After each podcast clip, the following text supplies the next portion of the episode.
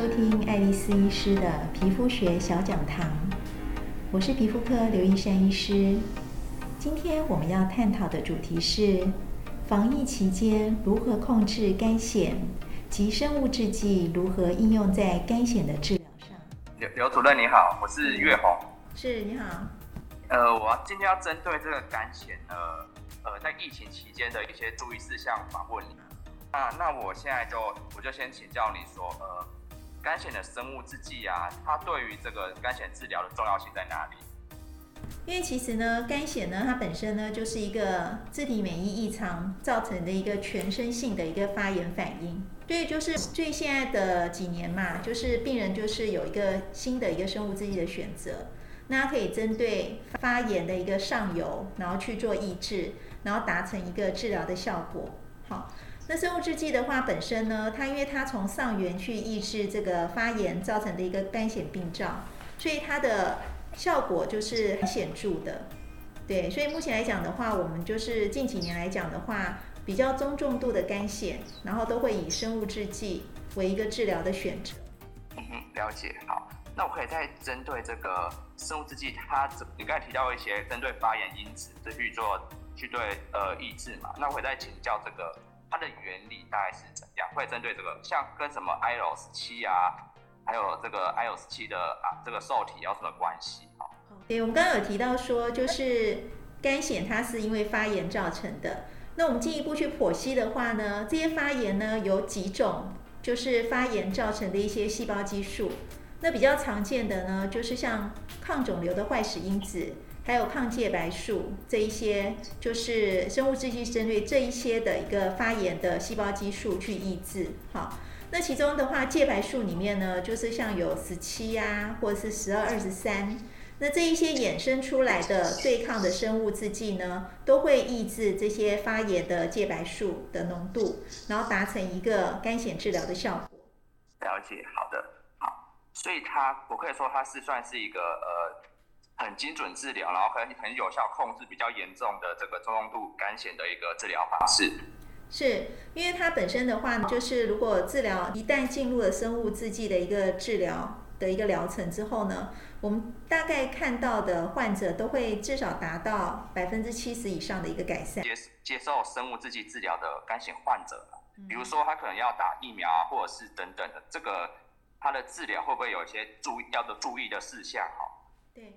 因为其实呢，我们在生物制剂呢，算是一个比较新、比较精准的一个治疗，所以相对来讲的话呢，它的一个治疗的费用，还有它治疗就是要得到健保给付的条件也比较严苛一点，好，所以通常我会放在比较后线。那我们要申请生物制剂之前呢，通常我们会经过六个月的一个免疫制剂的治疗，然后确定无效之后，就可以申请生物制剂。好，那所以说在前面这个六个月呢，病人可能会口服一些，嗯，就是免疫制剂，好，例如说像 MTX 啊、A 酸呐、Cyclosporine 这一些免疫抑制的药物，好，那这一类患者呢，就是说如果说他本身呢有在就是有要打疫苗的话，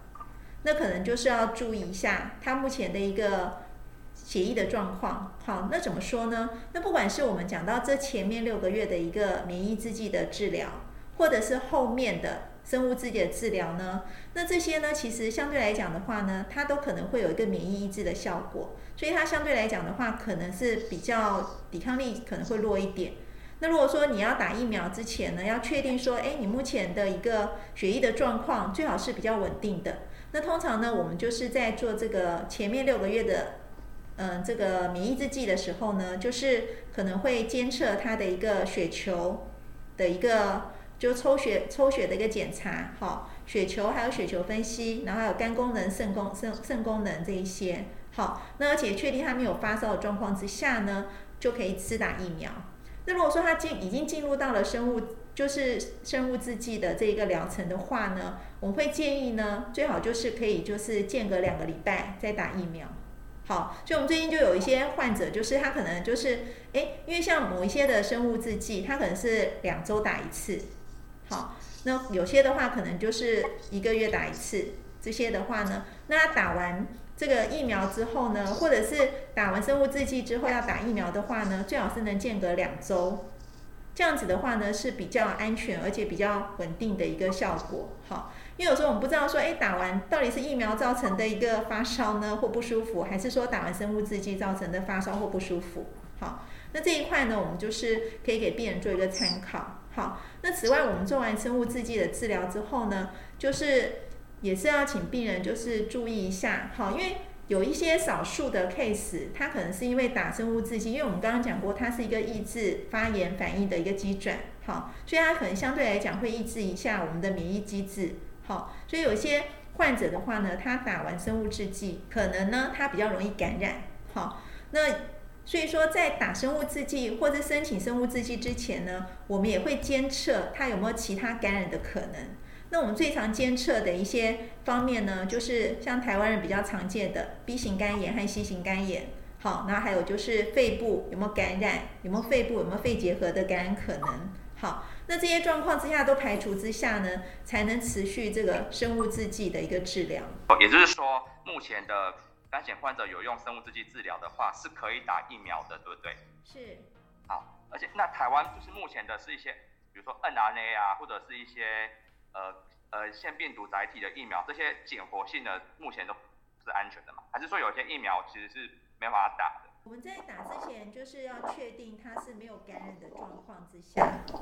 哦，我们刚刚讲到，就是因为肝险的的患者，他可能就有在接受生物制剂或者其他的免疫调节剂、免疫抑制剂的一个治疗。好，那这些的治疗的疗程中，或者是说他可能有需要打疫苗的这个患者之中呢，要确定他目前来讲的话呢，就是身体没有在感染的状况之下。那一般来讲的话呢，生物制剂和疫苗呢，就是建议会间隔两周。好。因为有些人打完疫苗还是可能会有一些发烧，好，或者是其他的一些身体不适的一个反应。了解，好。呃，除了这种药物治疗外，在疫情期间，肝险患者有没有什么需要注意的一些呃日常生活习惯的调整或者注意事项？因为其实我们刚刚就是一开门一开始就就是肝险它本身就是一个全身性的一个发炎疾病，哈，因为自体免疫失调造成的，哈，所以事实上呢。各位病友或者是患者，或是患者的家属，要一定要有一个非常重要的概念，就是说肝癣的话呢，它并不是只有皮肤的问题，因为它是全身性的一个发炎，好，所以肝癣的患者呢，本身呢，它可能呢还会影响到像关节，好，很多肝癣的患者他会有关节变形，或是肝关节炎、关节痛的一个现象，好。那第二个很重要的呢，就是会影响到循心血管，好，因为它的皮肤的这些发炎的病灶呢，它会造成体内的一个细胞激素的一个浓度会上升，然后造成一个心血管的一个慢性发炎的状况，然后导致呢，肝癣的患者呢，他比一般人。得到像三高、像糖尿病、高血压、高血脂、心血管疾病、脑中风的几率、肾脏病的几率，会比一般常人会更高出许多倍。好，所以一定要针对一个抗发炎的一个角度，然后去面对这个肝显的疾病。好，所以一般来讲的话，生活作息来讲，当然就是嗯，就是嗯，实行比较健康的一个生活形态。好，例如最基本的就是。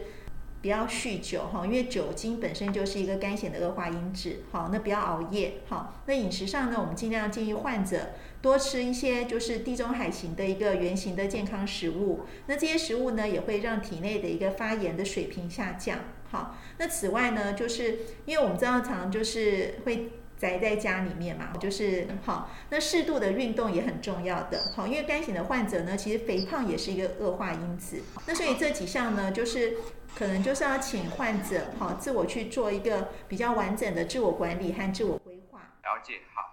那针对这个肝型患者啊，呃，这这个未来的医生有什么建议？未来的建议的话呢，我是觉得说，就是我们。就是有时候在治疗患者的话，一定要就是不要说只有针对皮肤或是针对单一的病灶去做一个处理，好，一定要一个全方位、比较全面性的一个规划。我刚刚讲到说，不管是皮肤、关节、心血管，好，甚至其他的一个身体的一个发炎指标，我们都可以去做一个定期的一个评估或定期的一个抽血检查，然后并给肝炎的患者一些建议。好，那此外呢，如果说有在治疗的肝炎患者呢，一定要就是监测他的一个血液的指标，好，然后才能说不会因为这些药物呢，造成一些其他的，不管是肝毒性啊，或肾毒性，或其他一些血液方面的一些副作用。好，那当然呢，就是刚刚讲到说，我也希望肝型的患者，因为本身呢，这个发炎性的疾病呢，是可以靠你自己的一个健康的生活形态，去达到一个不要让它复发的一个效果的。好，其实我们很多肝型的患者，就是定期可能接受就是治疗或是照光的治疗。都可以维持的跟正常人一样的，就是一个正常皮肤的外观的程度。好，所以说呢，有些肝炎的患者呢，因为本身我们刚刚提到说他这个发炎疾病嘛，那其实根据统计呢，肝炎患者得到忧郁症的几率也比较高一点点。好，就是肝炎患者不要就是失去信心。好，因为现代医疗其实是非常先进进步的。好，那只要就是说，哎，你就是接受过比较嗯正统而且比较正规的治疗的话呢。恢复成正常人的皮肤呢，是指日可待的。而且现在我们又有一个生物制剂的利器，哈，生物制剂的话呢，它有一个非常就是好的结果，就是说，第一个它效果很快。然后第二个就是说，因为它我们刚刚提到说，它从上缘去抑制这些发炎因子，不管是介白素或者是肿瘤坏死因子的，所以它能很快的达到一个效果。那再结合患者就是很健康的生活形态呢，通常患者就可以很快的达到一个治疗的一个